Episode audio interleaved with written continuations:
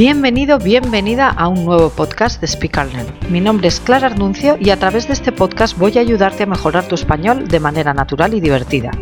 Recuerda que si nos escuchas desde nuestra web speakallearn.es, al finalizar el audio encontrarás la transcripción y algo de vocabulario que espero que te resulte muy útil.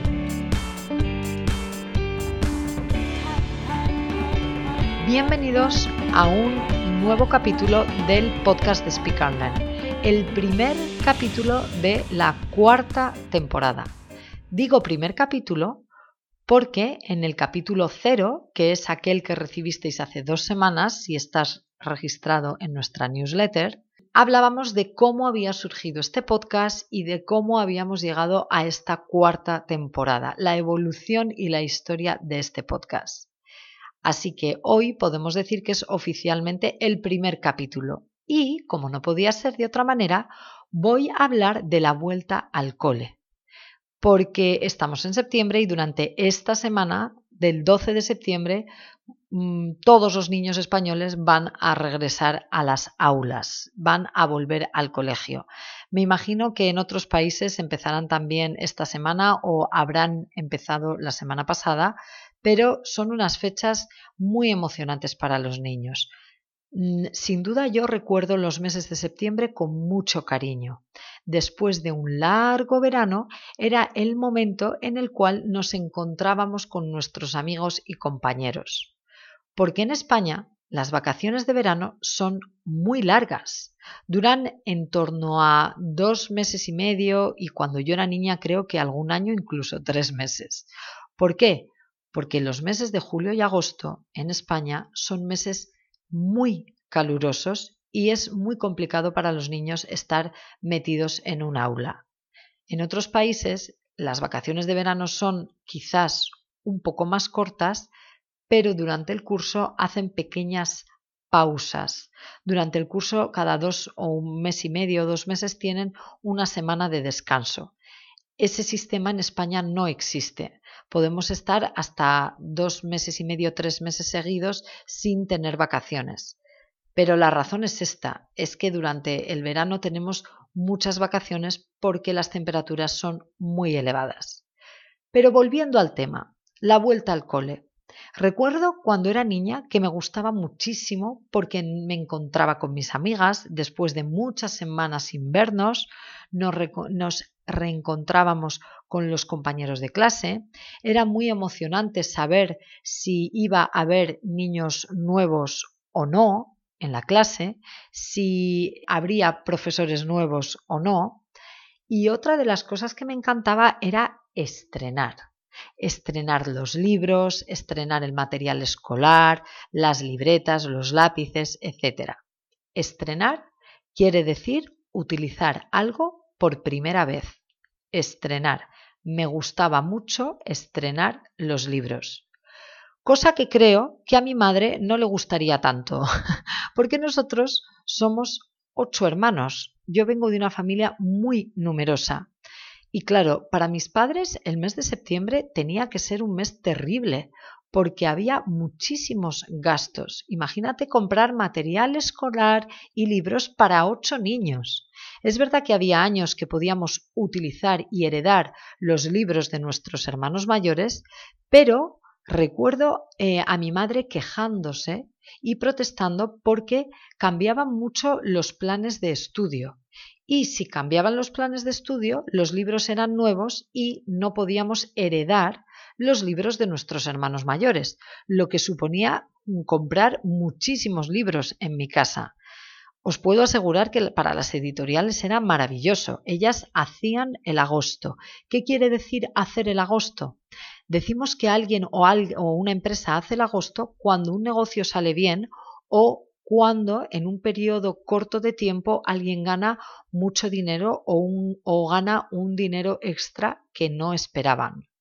Las editoriales en el mes de septiembre, sin duda, hacían y hacen el agosto porque venden muchísimos libros de texto y ganan muchísimo dinero.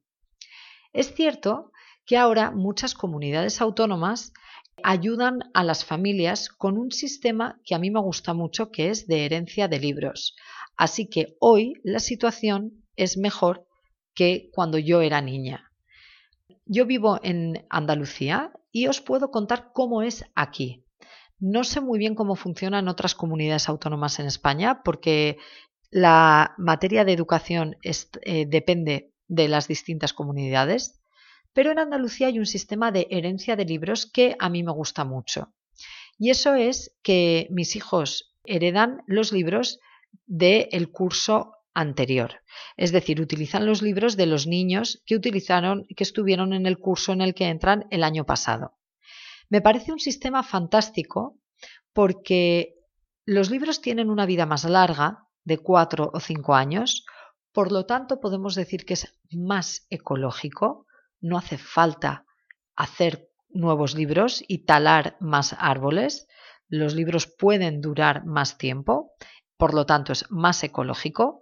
Para las familias es un sistema fantástico porque no tienen que gastar tanto dinero, por lo tanto es más económico.